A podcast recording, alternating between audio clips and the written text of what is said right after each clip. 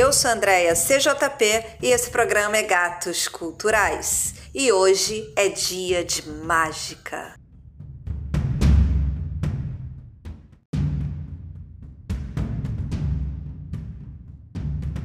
A história dessa arte começou com um papiro cerca de dois mil anos antes de Cristo. A primeira apresentação foi feita para um faraó egípcio.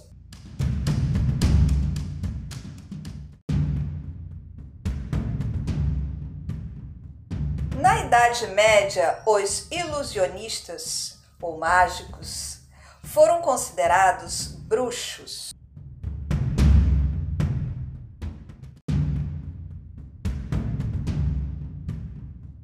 Só no século XIX essa arte recebeu o merecido reconhecimento e com ele um teatro só para ela.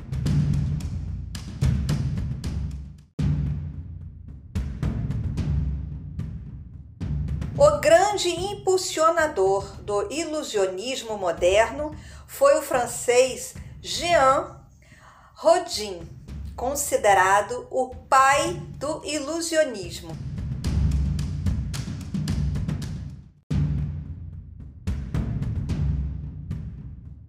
O primeiro mágico brasileiro foi Issão Imamura.